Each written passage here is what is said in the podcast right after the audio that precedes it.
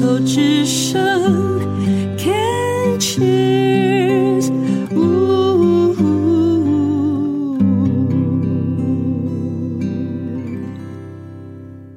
牵手之声网络电台现在进行的节目是《静静过生活》，我是小静子。四月的《静静过生活》，想来聊聊和世界地球日、生态保育和环保的话题。但是，不从大议题探讨，就从每个人自身可以努力的小地方着眼。我们的小小动作，集合众人微光似的发心。或许就有机会改变生态的恶化，或许就可以产生巨大的感染能量。在山居岁月的单元里，我要来聊吸管，介绍两种运用植物所做的一次性使用吸管，由两位企业负责人和大家分享他们的努力和愿景。在心意向往的单元里。我邀请了一位种树的男人，艺术家卢明世，来聊聊他的种树推广和环境美学教育的缘起、实践，还有坚持。山城的邻居们少有人会使用一次性的塑胶吸管，但是对于幼儿和需要长照的老人来说，吸管是很难避免不用的。海龟鼻孔里塞着吸管的照片，令人诧异和心疼。塑胶吸管已成了生态环境保育的大公敌，但是吸管的市场需求量仍然在攀升，寻找替代品是刻不容缓的。目前市面上有纸吸管，也有以玉米或马铃薯等等的植物淀粉合成的所谓 PLA 可分解塑胶材质吸管。今年八月起，政府明令禁用 PLA 可分解塑胶材质的容器，包括了免洗餐具、包装盒、生鲜食材的托盘等等。但是 PLA 吸管还不在禁用的范围内。根据绿色和平的报道指出，所谓 PLA 材质指的是聚乳酸，作为塑胶替代品。回收标志编号为七，并标注为 PLA。PLA 生物可分解塑胶，乍听之下很环保，似乎可以在自然环境中分解，但其实不然。PLA 需要在一定的温度和湿度之下，经由微生物降解，通常是工业堆肥环境才可以达到分解效果。因此，当 PLA 制品流入了海洋、山林、河川当中，将和普通塑胶一样，无法轻易地被分解。绿色和平表示，即使 PLA 可以在工业堆肥环境中分解，但是目前台湾并没有相应的处理系统，无法处理庞大数量的 PLA 制品，只能进入焚化炉。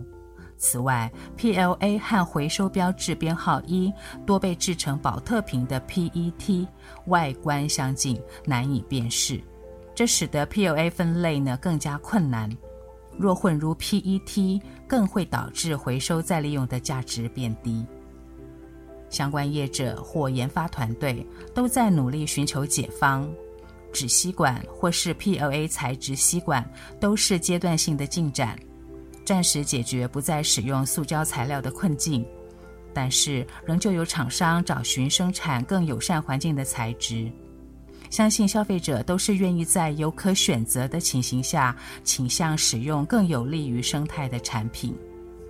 接下来，小镜子要介绍的访谈来宾是全球干仔店创办人徐敦颖先生。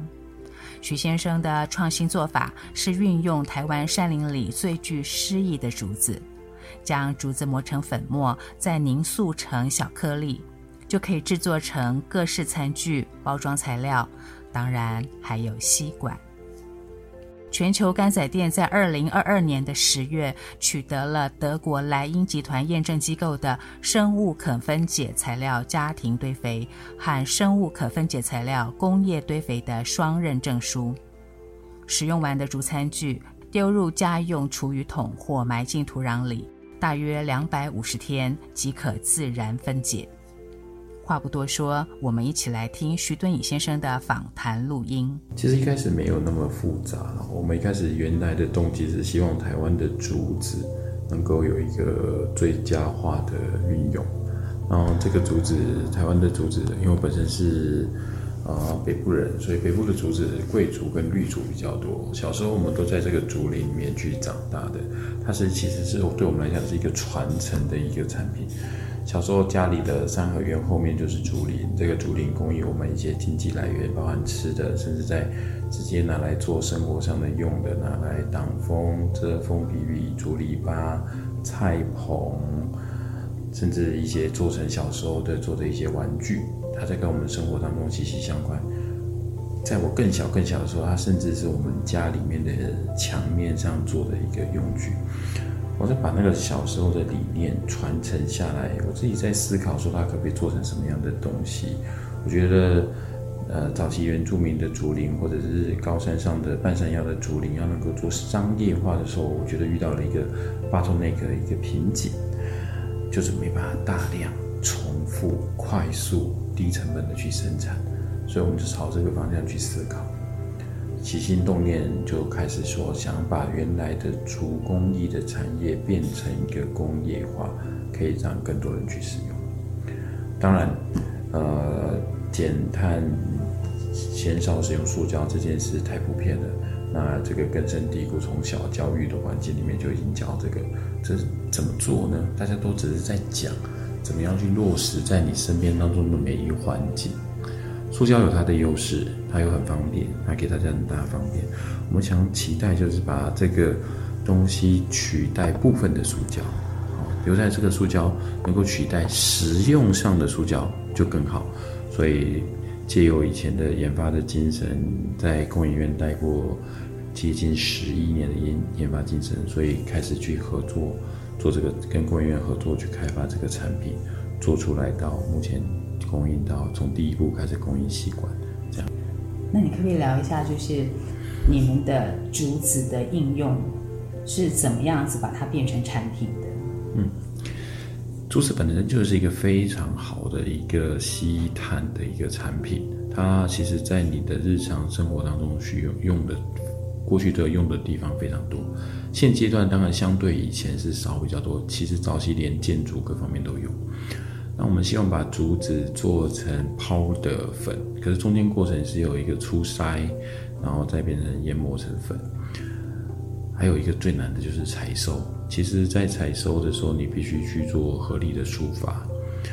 除此之外，我们其实更重要的是使用人家竹子做成，比如说竹剑、竹签、竹筷子，剩下的边角料，尤其是节的那些竹节的那个部分，没人要的部分，我们都可以做很好的应用。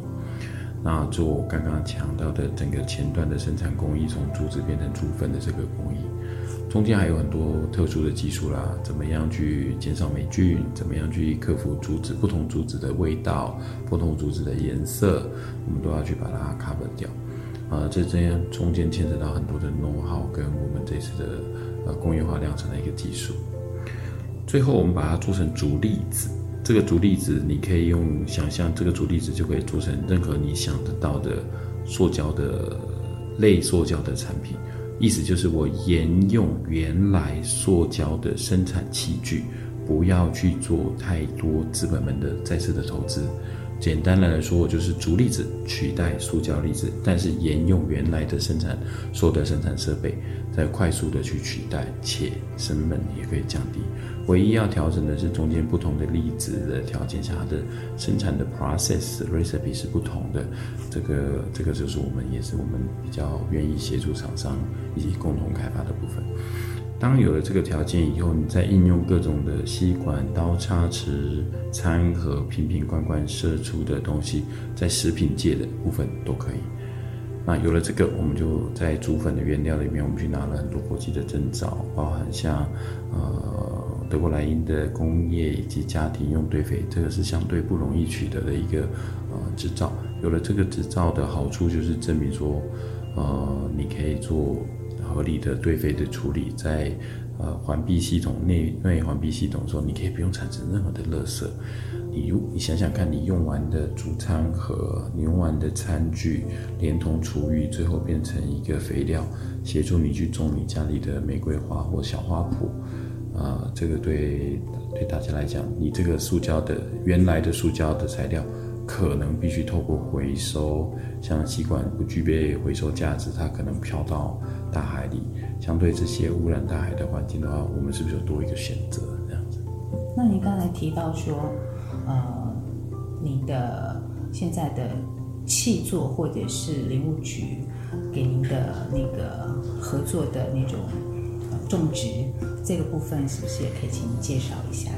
台湾的竹林大概有四十八万公顷，绝大部分都属于国有资产地。那国有资产地现在国家委托的是一个重要的单位——农委会下属之林务局去做管理这个部分。那国家尝试用更有经济、有效率的方法去做管理，所以我们近期协助呃林务局去申请 FSC。所谓的 FSC 就是森林认证管理，它的意思就是说，你必须把竹林做有效益的、合法的管理。什么叫有效益的管理？就是说，该疏伐的你必须定期、定年的去疏伐。一个竹子从竹笋成长到呃，可以用的竹子大概三到四年就可以足够就可以用了。可事实上，到大约第七年的时候，它其实已经不再吸二氧化碳，甚至是排二氧化碳出来。所以像这种竹子要合理去疏伐。各位其实，在隐约一些老旧的竹林里面看到一些黄色的啊，或者是甚至到发霉黑色，那就是因为没有疏伐。竹林是这样，你越疏越伐，会让它健生长得更健康。更健康包含我刚刚提到的二氧化碳的抓取，以及土壤里面的水分的抓取，这对整个大地、整个环境是帮助的。所以，我们协助国家单位的林务局在某一个区域内去做合理的疏伐。那疏伐下来这个部分，我们跟国家去购买这个竹林的疏伐下来的竹林，去做相关我们刚刚前面提到的经济作物。做法去把它作物，希望可以铺到各位的食衣住行娱乐里面去，那在台湾的这样子的一个场域里面的产量，它足以就是供应全台湾的需求，还是还会出口？然后你在欧洲的厂，甚至在加拿大的厂，他们的原料也是在当地取材吗？嗯，台湾的竹料其实以现阶段国际的使全球的使用量，我认为台湾的竹量就已经足够供应全球。那竹子是一个源源不绝、生生不息的一个产品，它其实不间断的持续在生长当中。那我们的捷克工厂，或者是正在因建制当中的温哥华的工厂、加拿大的工厂的话，它的竹子的原物料跟竹粒子，我们供应过去的都是在台湾制造的。我们暂时还没有在当地去采收当地的竹子的这个部分，这样。嗯，那请问一下，那个碳汇的计算，那你们以后有机会可以卖碳权吗？呃，我想刚刚一开始开宗明义有讲到哈，如果是以竹林的碳权，这当然是属于国家的，因为土地是属于国有国家的。但是如果是做成成品的话，的确它是一个碳权，很有趣。碳权的计算是这样，碳权的计算是你今天本来在用塑胶花了多少的碳，二氧化碳，今天你在取代用竹子的产品去取代它，呃，给一个大概的数字给各位参考，你今天用一支，如果用今天的碳权一吨三千五百二十块台币，大约是一百欧元左右去计算的话，这个是浮动的。你每用一支塑胶吸管，大概要多花零点三到零点三五块钱的碳权。可是你每用一支竹吸管，不但不用花这零点三到零点三五，还可以省零点零三的这个部分。一来一回大概差了一百零一倍哦，不知道各位听得懂我这个意思吗？就是，呃，一个是负的，一个是正的。我不但不用，我少花掉塑胶的这一个，我还多赚了一点点。所以竹子为什么让人家称说它是一个还不错的一个负碳材料？也许负的不多，但是它至少让你不要再去用塑胶，把本来你要花掉的这个零点三五块的二氧化碳的碳权的费用省到零点零三这一块。嗯，那这很棒哎，这个。哎，对，这用一个最简单的数据让各位去感觉，想想看你，假设你一天用掉喝一杯真奶，你喝了一天就花零点三五块的二氧化碳的碳权，那你说这笔钱谁帮你出？大地帮你吸收了，整个地球目前在承担各位的，包含我，我也可能会用到的这些费用，这样子。我们以吸管来说好了哈，就说以你现在吸管的产量。相较于现在世界所有的需求量来说，其实这个市场它还是一个蓝海市场，对不对？呃，您问到了一个比较仔细的问题，现在简单的市场分析给各位听。那全球在二零二一年，全球的总呃总使用吸管数量是六千亿支，在八十亿的人口条件下，那目前可能用大部分大部分的都还是塑胶类的这个产品。那少部分的会有一些 paper 啊纸，还有一些甚至你刚刚提到的玉米吸管或者是蔺草吸管等等的。那竹吸管当然还也在以世界六千亿的市场来讲，我们还算少之又少。我们大概一年只占全世界千分之一不到的市场，所以我们还有九千分之九百九十九百分之九十九点九趴的量可以去努力。当然，不过这是单单指吸管的部分的，其实。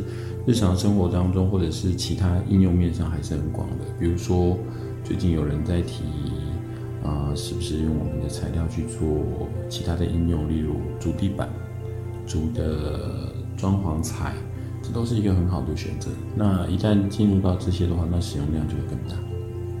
那现在在欧美有类似像这样的厂商，你们的竞争对手吗？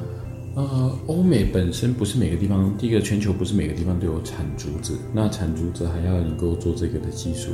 很庆幸的，暂时我们可以领先国际至少两年到两年半的时间。他们就算要学习开始做的话，至少会落后我们两到两年半。所以回答你，暂时国际上应该还没有我们的 competitor。哇，恭喜恭喜！你有什么想要跟我们消费者说的？哎，我们不是，我们尝试把以前是一个推环保理念的这个概念去给大家，但是这个精神我们依旧没有变，我们还是希望地球上能够少用一些塑胶吸管，对自己、对环境都好，尤其是对自己。那除此之外，我们必须要想到一个合法和好用又经济实惠的替代品。看起来竹子慢慢已经有了，刚刚也说了，那甚至我们的价格不会比纸还贵。所以在使用上，是不是除了塑胶以外，各位有一个多一个的选择？那尝试多爱自己一点点，多爱你自己的家庭一点点。当然，这个地球也会因为你有一点点小小的改变。台湾的竹子产量已足够全球干仔店的生产制造，竹粉颗粒的应用概念降低了企业转换成本，其他产品应用也在测试中。例如制成类似纸张帆布的画布、保养品的瓶罐、各式电子零件的盛装盒，可以预见全球干载店的企业规模将会急速的扩展。在这里，先恭喜徐敦义先生和他的团队们。